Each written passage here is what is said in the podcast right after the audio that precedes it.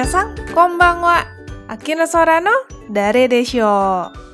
Malam ini ayo kita mempelajari tiga kosakata untuk N5 dan N4.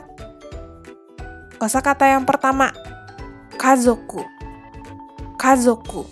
Ini wa keluarga. Reibung wa kazoku wa gonin imas. Kazoku wa gonin imas. Yang artinya keluarga saya ada lima orang. Kosakata yang kedua, goshujing. Goshujing artinya suami.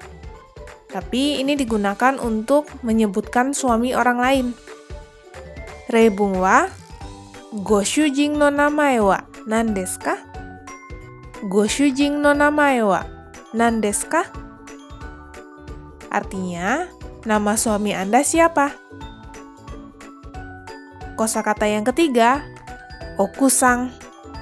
Okusang artinya istri, tapi ini juga dipakai untuk menyebutkan istri orang lain. Reibung wa Shacho no okusang ni hana o moraimashita. Shacho no okusang ni hana o moraimashita. Yang artinya, saya menerima bunga dari istri direktur. Jadi, tiga kosakata yang malam ini kita pelajari.